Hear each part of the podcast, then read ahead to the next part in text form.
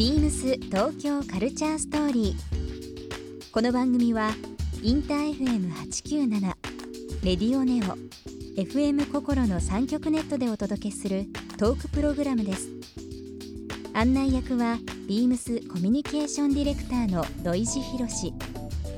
今週のゲストはハイヤーマガジンの春です。ファッションや音楽カルチャーなど独自の視点で切り取ったハイヤーマガジンの編集長を務めるハルさんインディペンデントマガジンながらフェンディや渋カル祭の限定ジンの制作をするなど今注目の若手クリエイターに1週間さまざまなお話を伺っていきます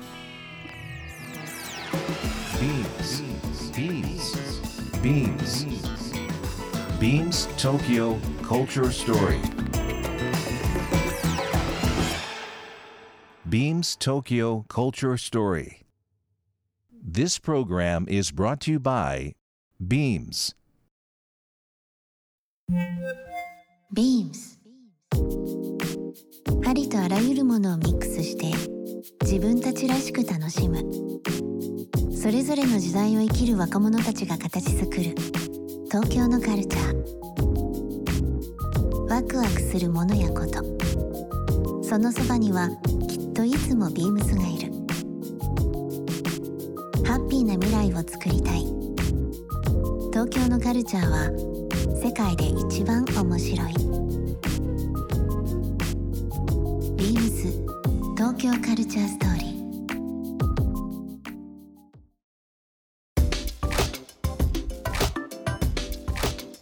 あのハイヤーマガジン雑誌に関していろいろ伺ってきましたけども、はい。ちょっと個人的なそのハルさんのことについてちょっと伺っていきたいなと思うんですが、は10代はドイツで過ごされてたということですけどもはい。どのぐらい住まれてたんですか？と小学校の頃2年半くらいと高校4年間、あちょっと間空いたんですね。そうですね。またうん。中学校は日本に戻ってきて、うん、で高校ドイツでまた大学日本みたいな感じで。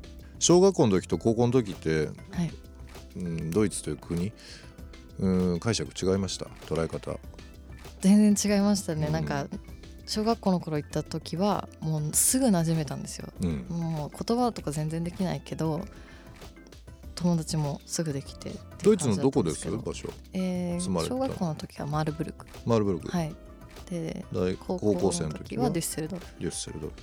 今のその、まあ音楽の趣味とかファッションとか、まあ、政治でもいいですけどドイツからドイツカルチャーから影響されたことって何かあったりします？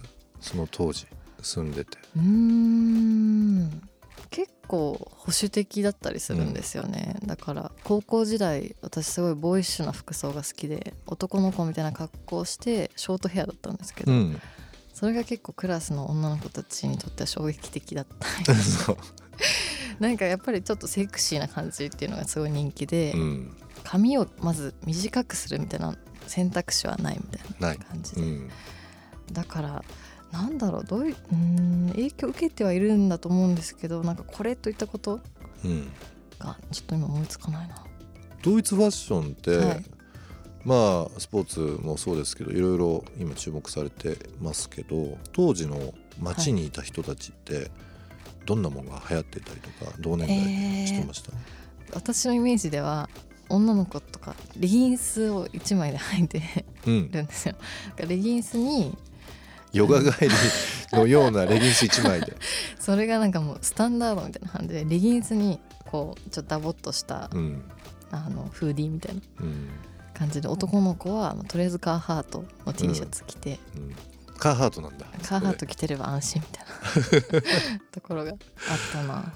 レギンスはでも、まあ今世界的にスタンダードなんであれですけど僕も最初見た時結構衝撃だったもんな、うん。これ1枚なんだっていうのってありましたよね。なんかそれに慣れちゃってうん。私もレギンス1枚で履いて歩いてて、日本帰ってきたらお父さんになんか「えなななんかなんか上履きなよ」みたいな言われて。でも最近また多いかな。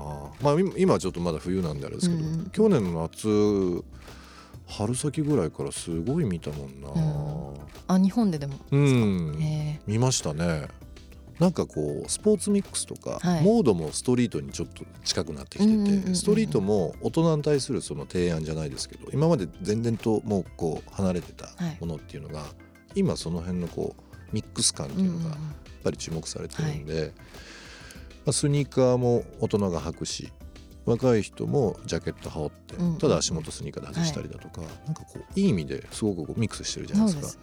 そその中のね代表的なものとしてやっぱりレギンス多いし、まあ、あとみんなスタイルいいですもんね。なんかこう背高いし足長いからパあッてあ確かに。ハマってる人多いかな。似合ってたかなみんな、うん、でもなんかあんまりわこの人おしゃれだなみたいな人学内にいなくて。学内にそうですね。まあ一人先輩でなんかこうヴィンテージみたいなのとか着てたりとか、うん。それはいや目立ってました。なるほどね、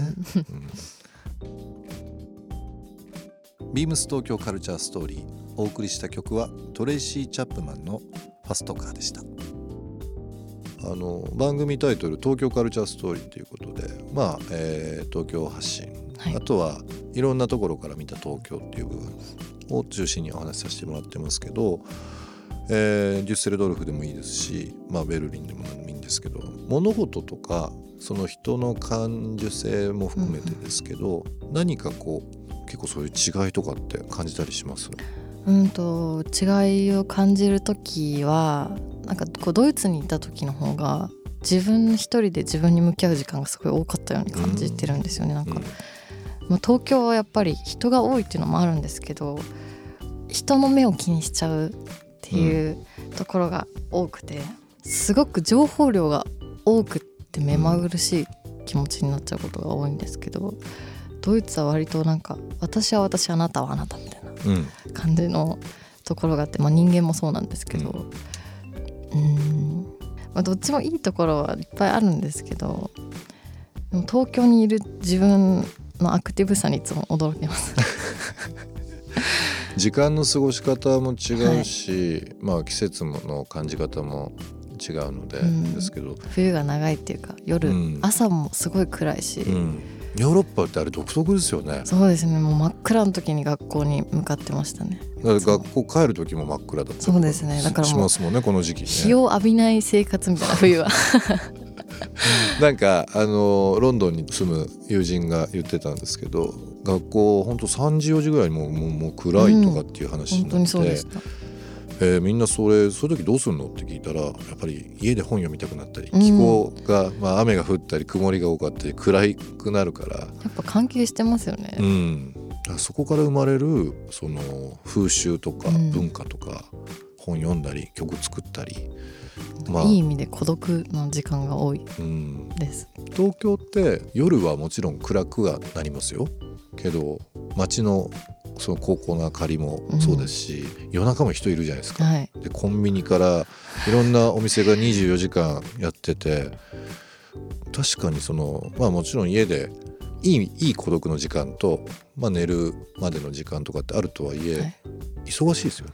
常に気持ちが高揚しちゃって。うん、ハイヤーじゃないですかそれこ常にハイヤーしちゃって。そうん。ドイツにいたらこんな感じじゃないと思う。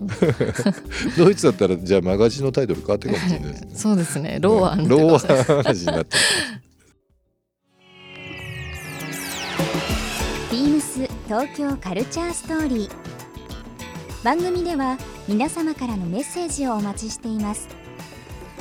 メールアドレスは beams897 アットマークインター FM.jp ツイッターはハッシュタグ beams897 ハッシュタグ beams 東京カルチャーストーリーをつけてつぶやいてください。またもう一度お聞きになりたい方はラジコラジオクラウドでチェックできます。ビームス東京カルチャーストーリー。明日もお楽しみに。ビームスビームス人事業務部石井幸です。新卒やアルバイトの採用に関する仕事を主にしています。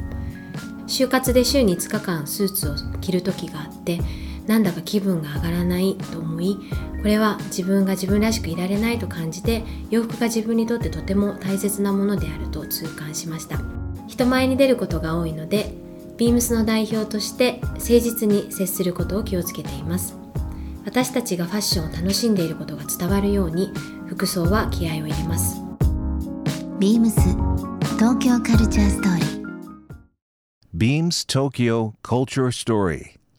This program was brought to you by Beams.